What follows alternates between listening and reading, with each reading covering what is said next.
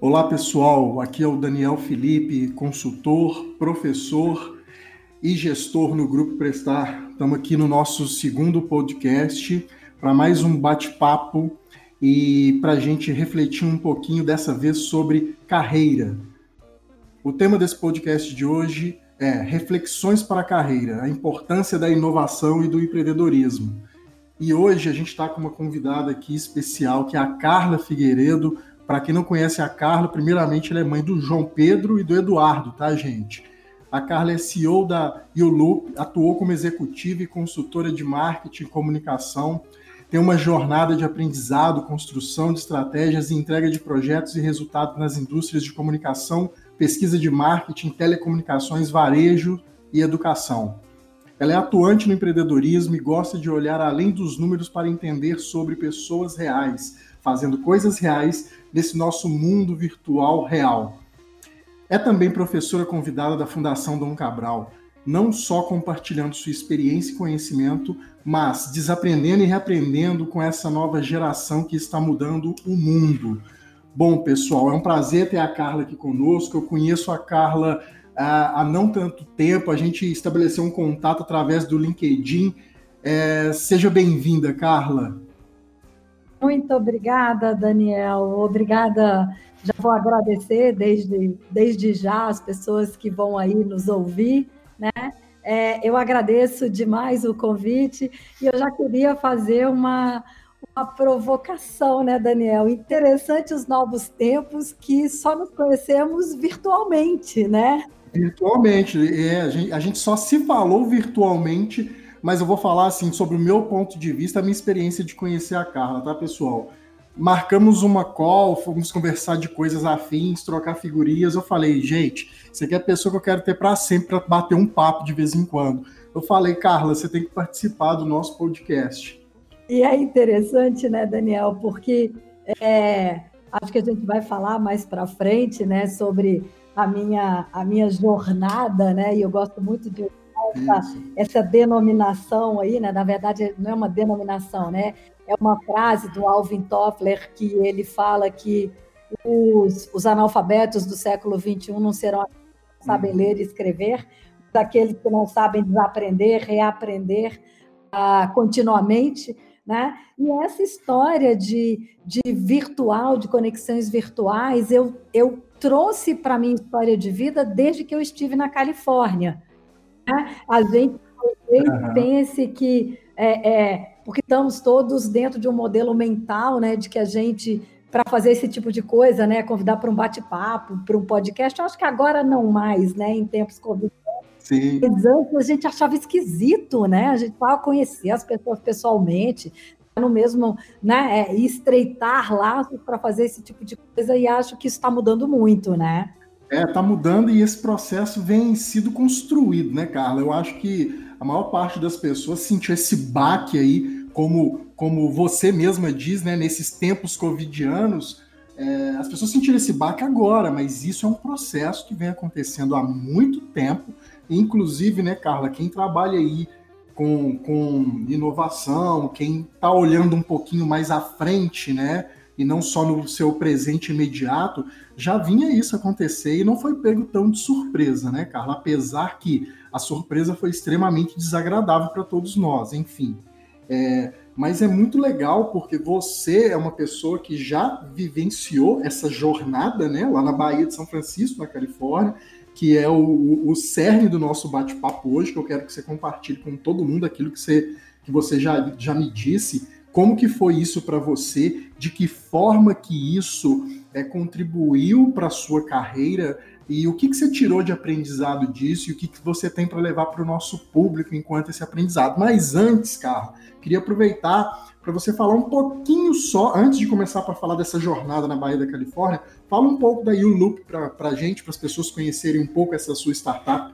Tá bacana, falo sim, eu ia deixar para o para o final, porque quando a gente, quando eu, né, você me pede para me contar um pouco dessa, dessa história, né? E aí o loop é exatamente o final e um recomeço, né? Bom, o Saudável é uma empresa, é, é uma startup que nasceu há dois anos, a gente tem uma jornada de ajudar, a gente né, entrega para as pessoas uma jornada é, para ajudar as pessoas a ressignificar e reaprender a cuidar da, da sua própria saúde. A gente acredita que tudo que a gente veio aprendendo sobre vida saudável nos leva a um lugar hoje, por exemplo, que eu não sei se as pessoas sabem, é, a gente vive duas pandemias, não é só a do Covid. Desde o ano passado, a Organização Mundial de Saúde ela faz um relatório muito completo sobre é, as questões de segurança, de alimentação e nutricional da população mundial. E a gente já vive outra pandemia, que é a da obesidade. Né? Então, a gente coloca Verdade, verdade, verdade. Bem lembrado, cara. É uma outra pandemia, mas eu acho que é um assunto que é, talvez a gente não enxergue tanto como uma doença tão, né, e, e uma, é, e uma ameaça tão grande à nossa saúde como está sendo, né, é, é Covid, né? Até porque tem diferenças muito significativas, mas é, e a gente a gente diz que a gente é mais do que uma health tech, né? Uma empresa de tecnologia que atua na área de saúde. A gente é uma gentech e uma edutech, porque a gente acredita muito que a tecnologia é meio, então a gente usa, né? Basicamente um aplicativo para conectar os nossos tutores de psicologia, de nutrição, de educação física e para dispor é, para as pessoas conteúdos para que através dessa ajuda de educação e com as pessoas, com os tutores, as pessoas aprendam a se cuidar de uma outra maneira. Que legal, Carla. E conversa bastante com o período que a gente vive. É, uma queixa recorrente, pelo menos das pessoas que eu converso com elas, e não são poucas, é justamente isso, o quanto que a questão da saúde entrou em foco é, com esse isolamento, é, a ansiedade, né, o estresse também faz com que as pessoas consumam mais alimentos calóricos e isso aí, tá, tá, tá essa pandemia está acentuando uma outra pandemia que já existia, como você disse, que é a da obesidade. E a gente não pode esquecer que a obesidade em si, ela não vem sozinha, ela acarreta vários outros problemas de saúde que se não, é, se não cuidados, se não tiver uma devida atenção, eles trazem inúmeros problemas e alguns é, até com uma dificuldade de ser reversíveis, né? É, é, isso, é, isso é um fato, Daniel. Então, o que a gente traz muito dentro né, da, da metodologia da IOLUP é, é, essa é inclusive uma parte de inovação, porque as pessoas acreditam que inovação está muito relacionada à tecnologia. Né? Verdade, verdade. Isso, isso, é, uma, isso é uma falácia. Não está de todo errado, né, Carla? Hum. Mas não dá para reduzir a inovação à tecnologia. É, e uma das inovações que a gente acredita muito na IOLUP e que a gente traz com um peso muito maior é exatamente isso que você estava falando, Daniel. O componente psicológico das compulsões alimentares que todos nós passamos e temos hoje em dia, porque nos foi ensinado, né? nos foi é, é, é, imposto, de certa maneira, por exemplo, pela indústria alimentícia, é, a grande maioria dos programas que a gente conhece, né, e principalmente os brasileiros, que lidam com essa questão né, da, da obesidade, mais do que isso, com a questão de mudança de hábito, não endereçam as questões psicológicas, que são uhum. a base. Então, inovação não necessariamente está na tecnologia. O que, que a gente faz na IOLUP de inovação?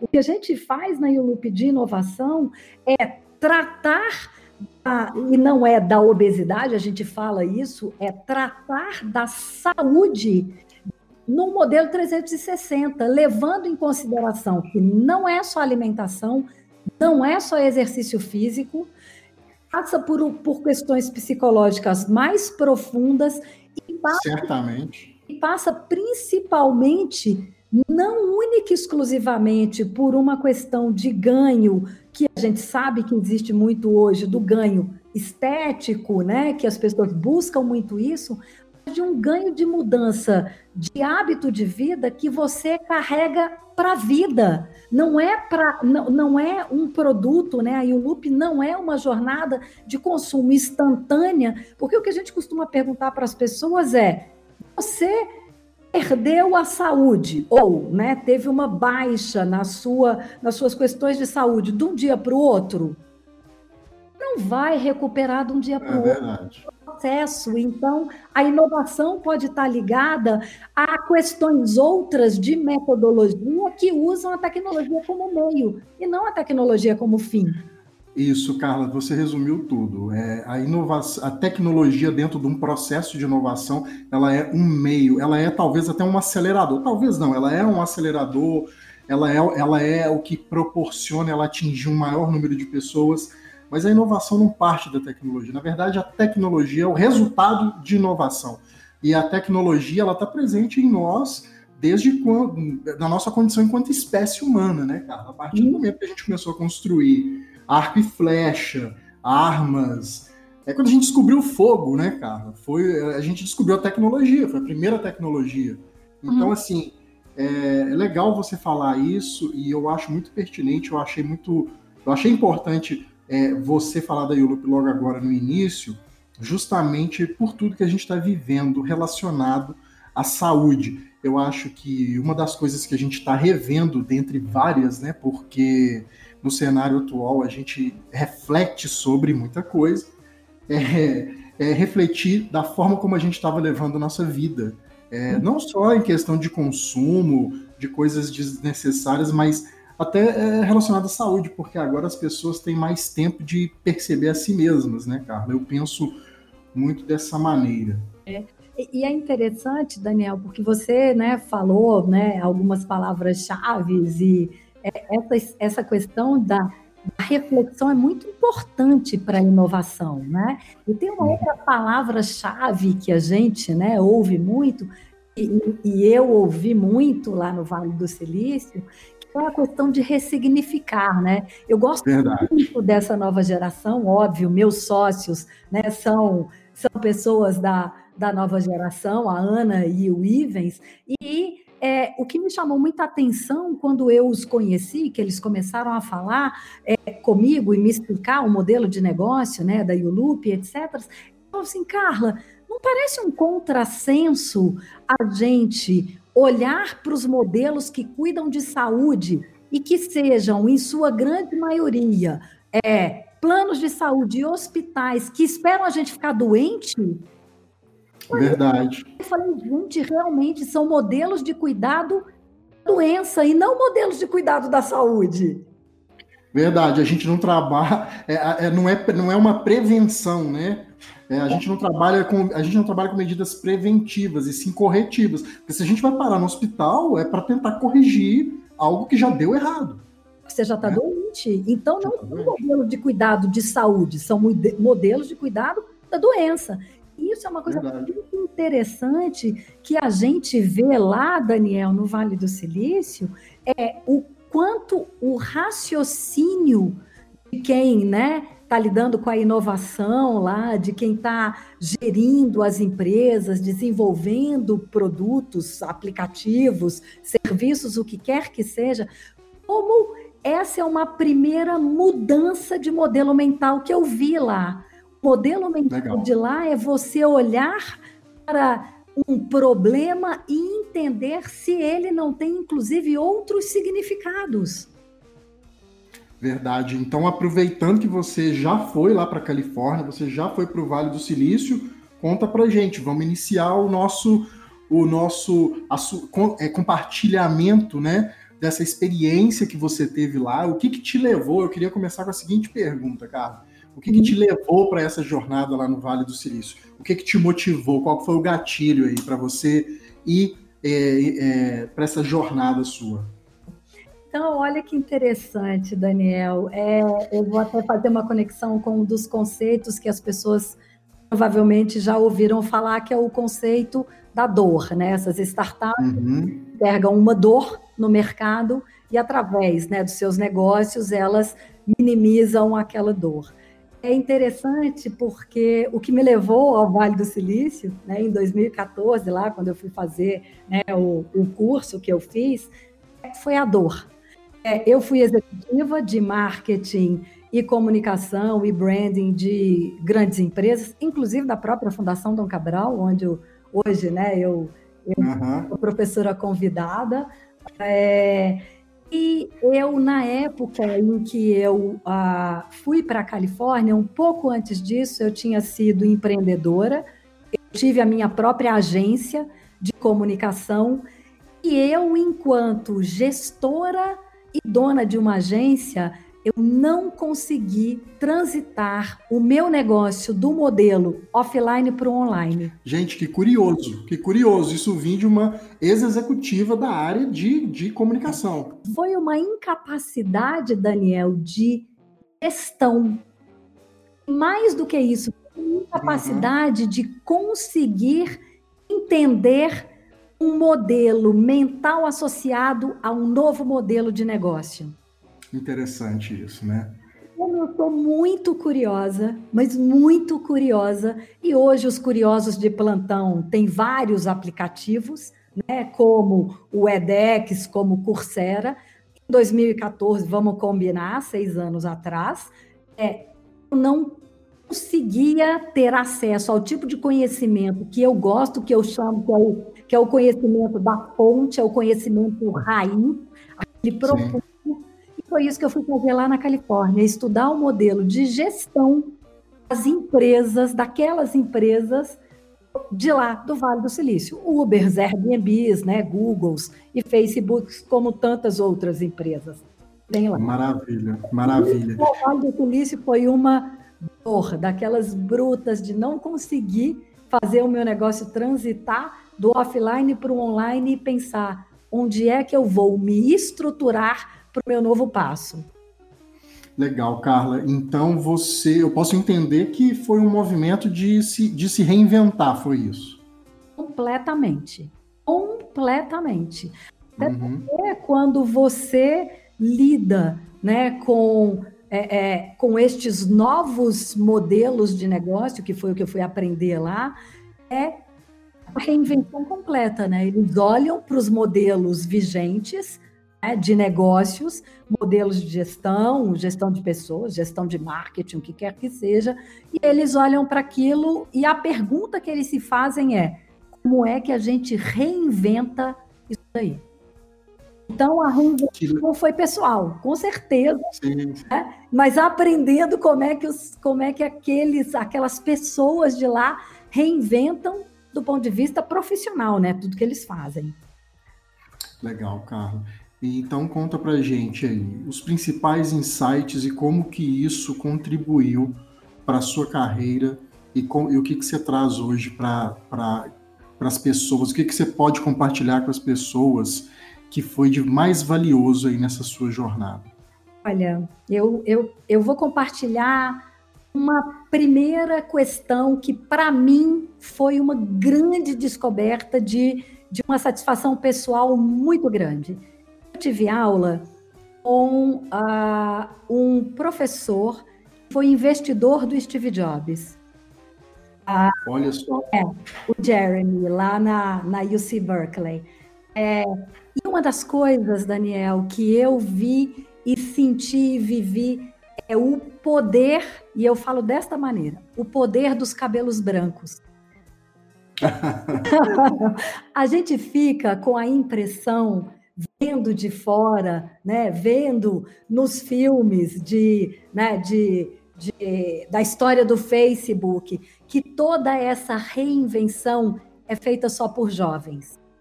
Grande questão eu vi a... é, um, é um equívoco, né, Carla? É um equívoco. É um equívoco muito grande. O equívoco começa pelo seguinte, Daniel. Todos os cabeças brancas e as cabeças brancas lá estão, é, eu brinco, é, são prêmios Nobel, pessoas extremamente low profile que já conquistaram tudo que podiam conquistar na vida, elas estão atrás das cortinas. Elas não querem aparecer mais, elas não têm reconhecimento. Então, por detrás daqueles meninos, e eu brinco, né, por detrás, e falo com muito carinho, por detrás daquele monte de moleques reinventando o mundo, tem muito cabelo branco. Isso é uma coisa. É interessante, é, olha que interessante isso que você está trazendo. É, eles estão por trás. Eu, eu tenho um conceito, né, relacionado à liderança que eu acho legal assim. O papel da liderança deveria ser, deveria ser, né, enquanto uma das premissas é empoderar as pessoas, colocar as pessoas no protagonismo. Ao contrário de que muita, de, é, muitas pessoas pensam, eu não acho que o líder tem que aparecer mais, eu acho que o líder tem que aparecer menos.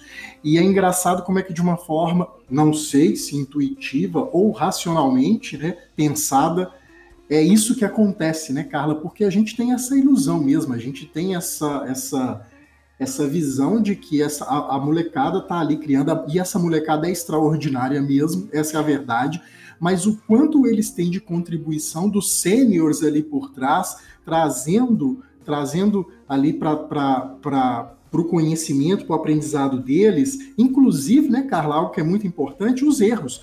Por quê? se a partir do momento que a gente está compartilhando com as pessoas um conhecimento, é porque a gente já errou muito, né, Carla, para ter adquirido aquele conhecimento. E isso minimiza bastante né, a, a, a, falha. Não que a falha seja algo ruim, muito pelo contrário, acho que a gente já quebrou esse tabu.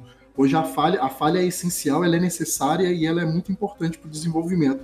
Mas que legal a gente poder ter um sênior, um mentor, ou alguém que esteja ali orientando. Pelo menos a gente vai cometer erro que não cometa os erros que outra pessoa já cometeu, que cometam, que a gente cometa novos erros.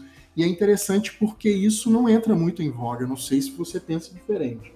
É, eu, eu, eu sinto que ah, convivendo muito no ecossistema né, de inovação, eu sinto que a nova geração ainda não enxergou essa complementariedade de, é, o brinco, né? De carecas, cabelos roxos, rosas, azuis e de qualquer cor, né? Com uhum. brancos, porque é uma complementariedade. A pergunta que eu sempre coloco em questão e que eu faço e que tem muito a ver com inovação né? É, e aí eu estou falando da inovação disruptiva, de inventar alguma coisa realmente nova. Sim. A pergunta que eu sempre faço é: como é que você tem certeza que você está inventando algo extremamente novo se você não conhece tudo o que já foi inventado? você não conhece o passado, se você não tem o conhecimento profundo acadêmico de uma certa área essa é a complementariedade que eu vi lá no Vale do Silício. Os cabeças Legal. brancas, né? As cabeças brancas estão ali por detrás, ancorando os jovens que estão com ideias brilhantes para que brilhem ainda mais, porque realmente minimiza o erro. Sim, sim, sem sombra de dúvida. E, e é como se for. E é um complemento, né, Carla? Porque muitas vezes é, é, a molecada, os mais jovens, eles têm um ponto de vista. Você citou esse, esse, essa, esse exemplo aí dos seus, dos seus sócios. Esse pessoal que está criando, que está empreendendo, que é jovem, eles têm uma outra mentalidade, né, Carla? Eles, eles não eles não pensam, pelo menos a grande maioria, porque a gente não pode generalizar também, uhum. eles não são de uma, da, da geração anterior, a, a, a minha, a, a, nossa geração, que era muito pautada para o consumo. Eles tentam encontrar propósito em tudo que eles fazem. No final das contas, quem sai ganhando é o consumidor final, quem vai usufruir daquele tipo de inovação quando ela chega no mercado. É.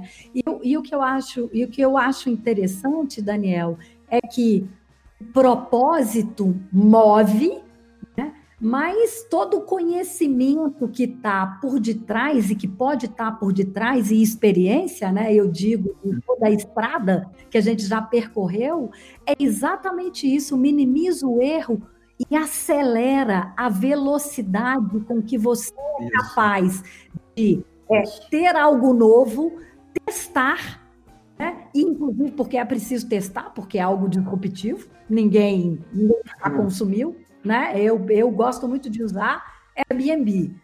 Os caras sim, hospedar pessoas na casa de outras pessoas. Não parece estranho? Super estranho, né? Super estranho. Isso, inclusive, é, quando isso surgiu, muita gente pensou, quando o R&B NB surgiu, muita gente pensou, não, não tem condição, como é que eu vou é, ficar na casa de outra pessoa, como é que eu vou confiar? Tiveram várias, várias preocupações que são pertinentes, mas, enfim, o negócio deu certo, né, Carla? É, quem já se hospedou em Airbnb sabe, o, eu vou falar por mim, então, é, todo mundo sabe o quão, o quão bom. Depois que eu, me hospedei pela primeira vez num Airbnb, eu nunca mais fiquei em hotel. Eu estou dando o meu exemplo é, para ilustrar isso mas é bem provável que tenha dado errado no início, alguma coisa, alguma coisa é, deve ter acontecido para ser repensado, para ser avaliado, para ser ajustado, né, Carla?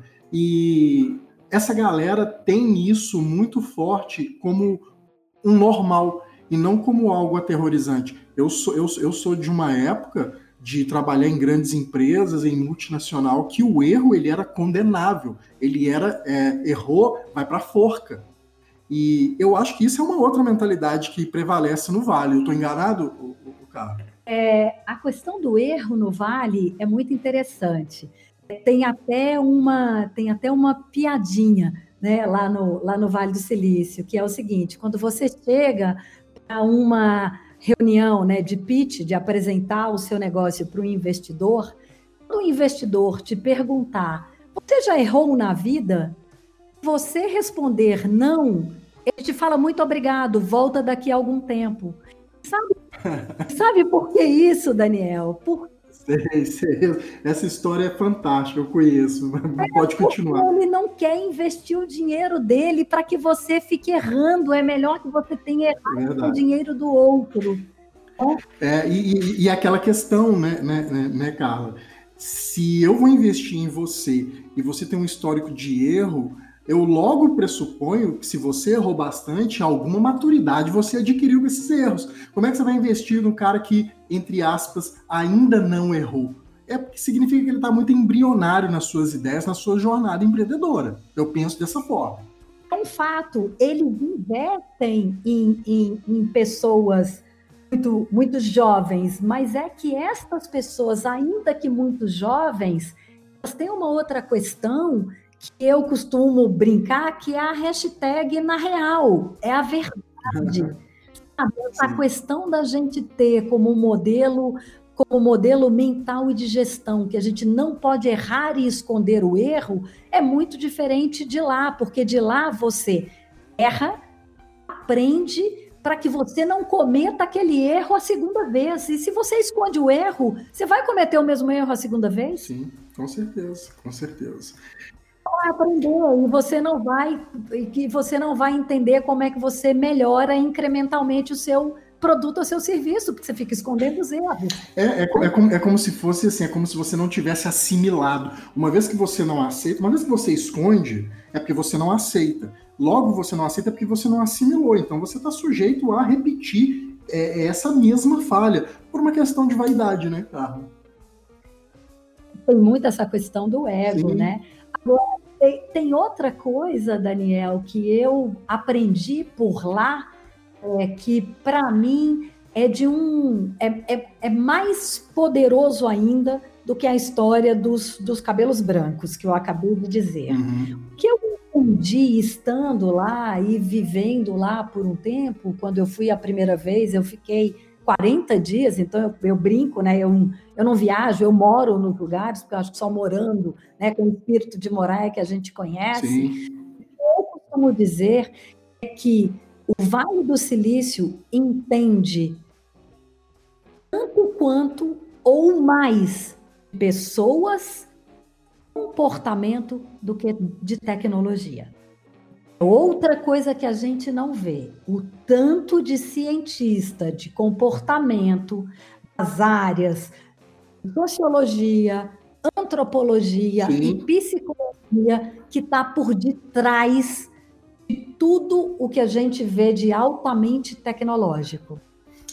Que para fazer o que eles fazem é só entendendo muito de comportamento. Verdade. E pegando um gancho nisso que você está falando, eu lembro de um slide da sua da sua palestra. Empreendedorismo é cultura, né? É cultura. E cultura é processo, Dani. Sim, sim. Processo.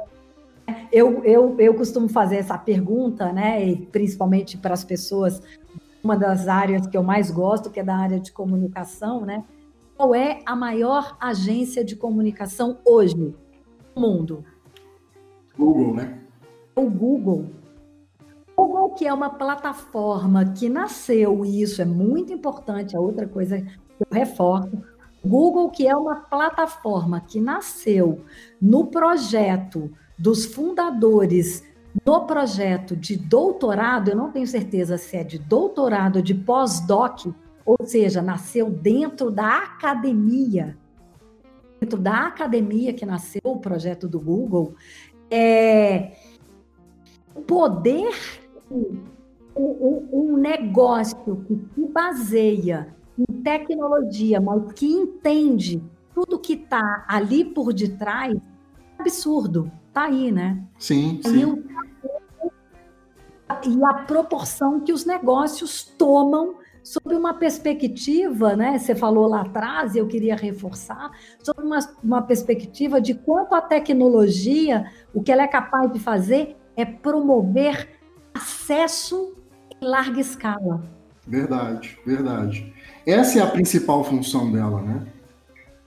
Essa é a principal função dela.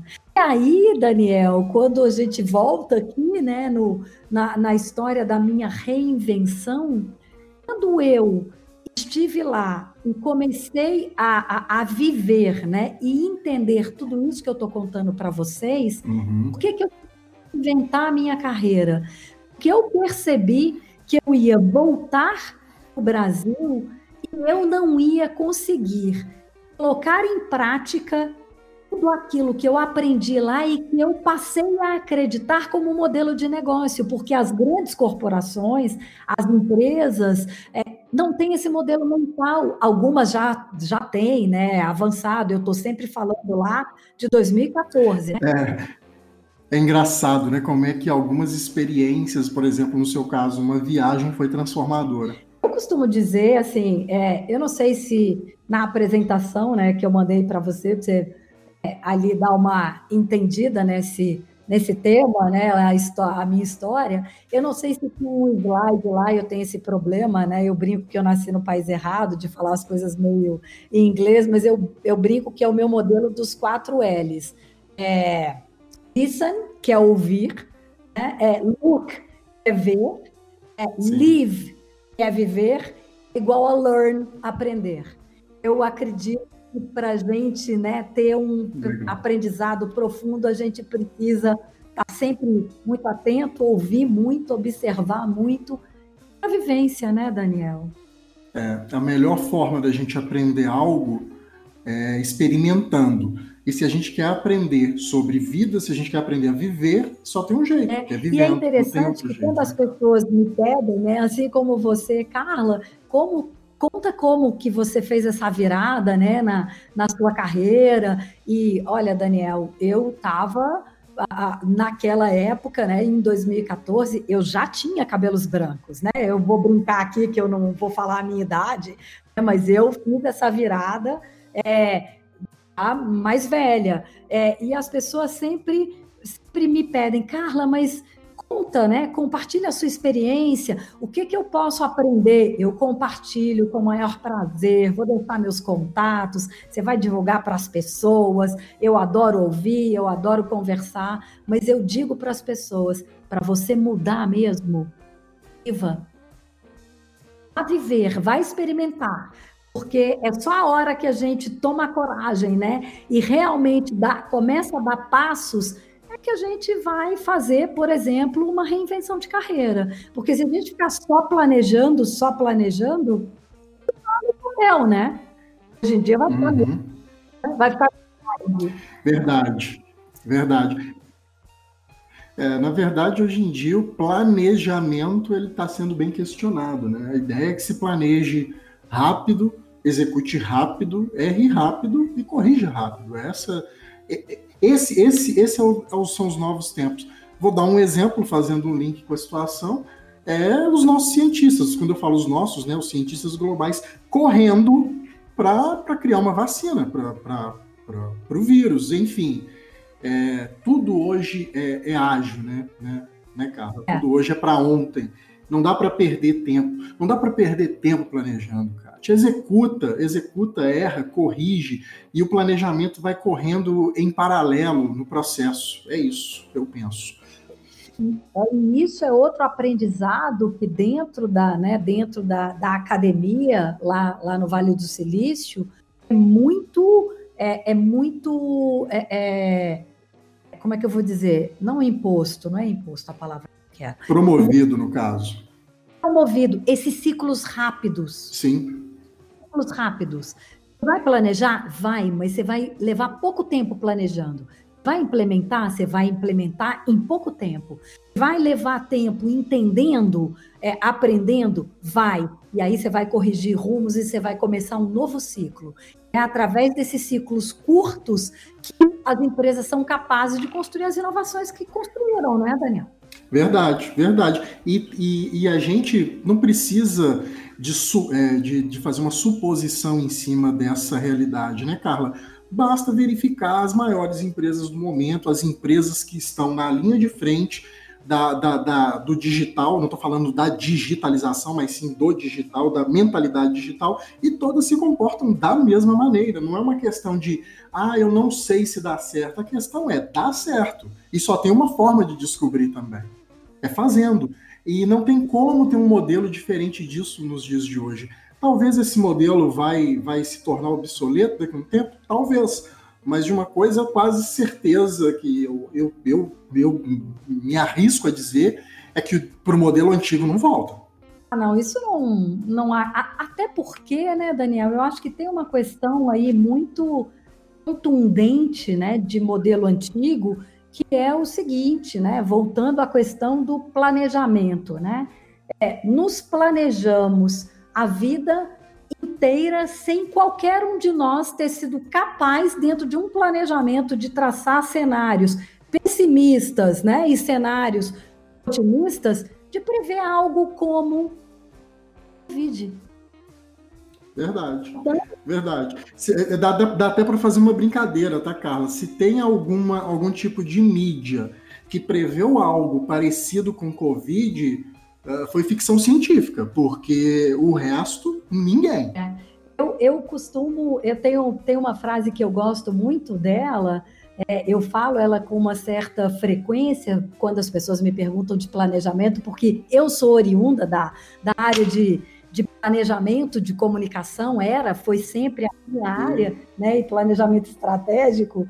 É, hoje eu digo o seguinte: a única certeza que eu tenho sobre planejamento é eu já dizia isso até antes do Covid, mas é que agora isso ganhou uma importância. É planeje-se para o imprevisível. Porque tem uma certeza Verdade. que eu tenho, é que o imprevisível vai acontecer.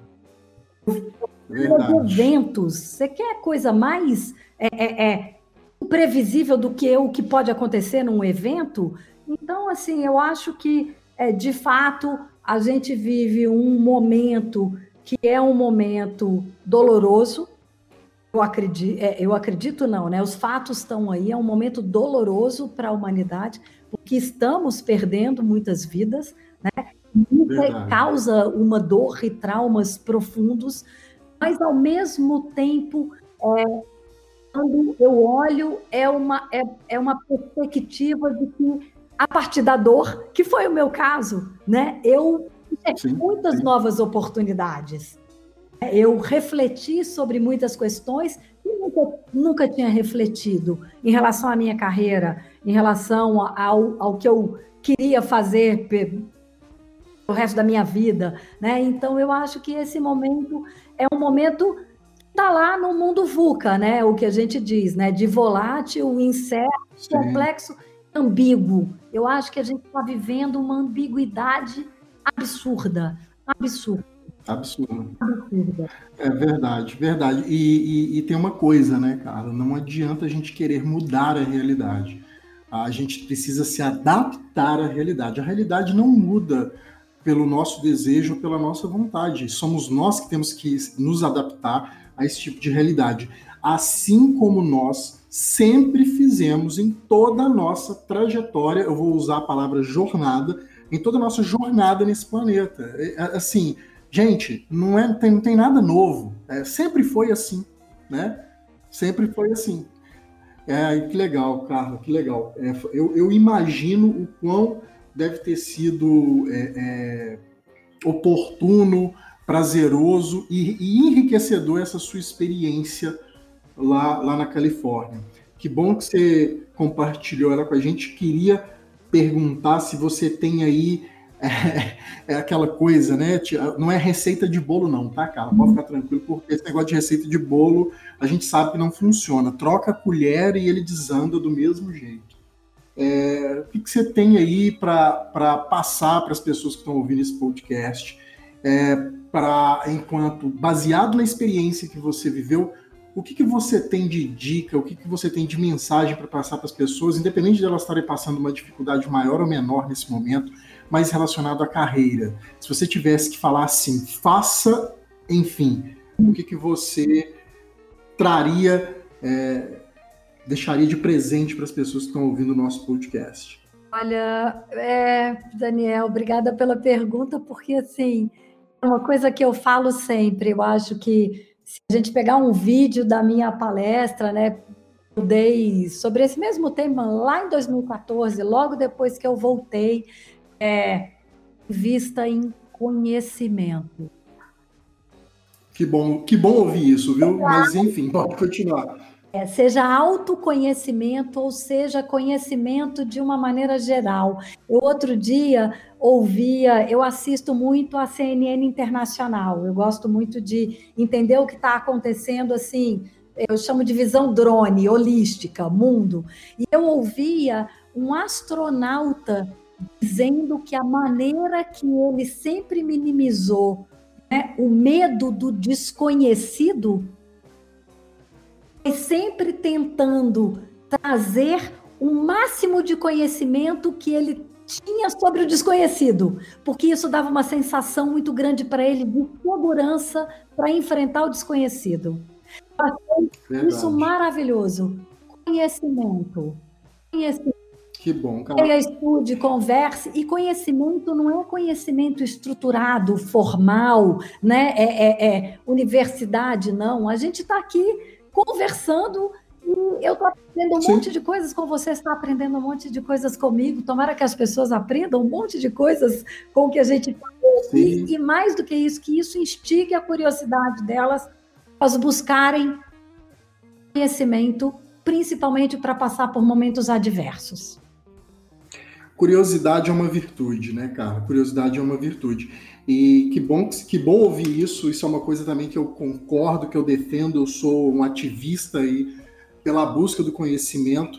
É, eu sei que você sabe, a gente sabe o quão importante isso é. E pessoal, é, para os dias de hoje isso não é uma opção mais. Isso é uma necessidade. Então, e isso conforta, né, Carla? Pelo menos minimiza o impacto de muitas coisas. E como a Carla disse, não é conhecimento de diploma, tá, gente? Diploma é legal? É mas é, a jornada de se conquistar um diploma vale muito mais do que o diploma em si. O papel com seu, com seu título é, escrito e assinado. A jornada, o estudo, o investimento naquele momento para se conquistar um diploma, isso é o mais importante. E a gente não precisa estar vinculado a uma instituição, num curso, para buscar conhecimento, né, Carla? Hoje, a gente vive na era da informação. E é uma boa oportunidade de transformar informação em conhecimento, porque agora sim a gente vai começar a dar um passo para a era do conhecimento. Né? Ao contrário de que muitos dizem, eu não concordo que a gente já vivia na era do conhecimento. Não, agora sim, agora a gente está indo para a era do conhecimento. Por quê? Porque a gente tem muita informação, só que muita informação solta, muita informação desestruturada.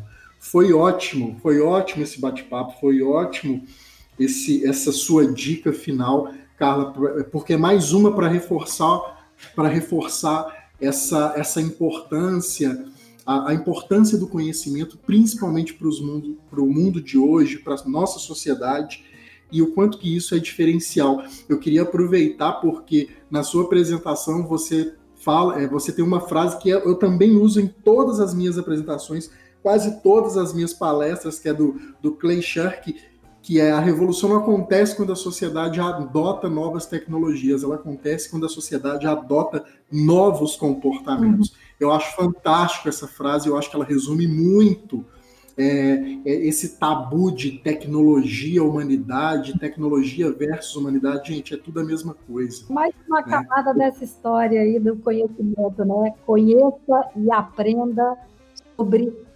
gente. Verdade. Verdade. Carla, muito obrigado, muito obrigado pelo bate-papo, muito obrigado pelo tempo, né, para gente, para compartilhar essa sua experiência conosco, conosco e para aqueles que ouvirem esse podcast. Foi muito boa a conversa. Eu espero que a gente volte a trocar muito mais ideias aí, quem sabe compartilhar essas ideias com outras pessoas. Foi um prazer te ter aqui conosco. Eu, nós do Grupo Prestar, agradecemos mais uma vez e foi uma honra ter você aqui. Imagina, a honra é toda minha, Daniel. Fique à vontade, sempre que convidar, já vou deixar aqui registrado. O convite já está previamente aceito. Fica super à vontade para divulgar meus contatos para as pessoas. É, que bom. À vontade, eu que agradeço muito, não só em meu nome, mas em nome da IOLUP também. Maravilha, pessoal. Aqui na descrição do podcast nós vamos deixar o site da YouLoop aí para aqueles que estiverem interessados. Valeu demais, valeu por esse podcast. Obrigado, Carla, de novo e até o próximo, pessoal.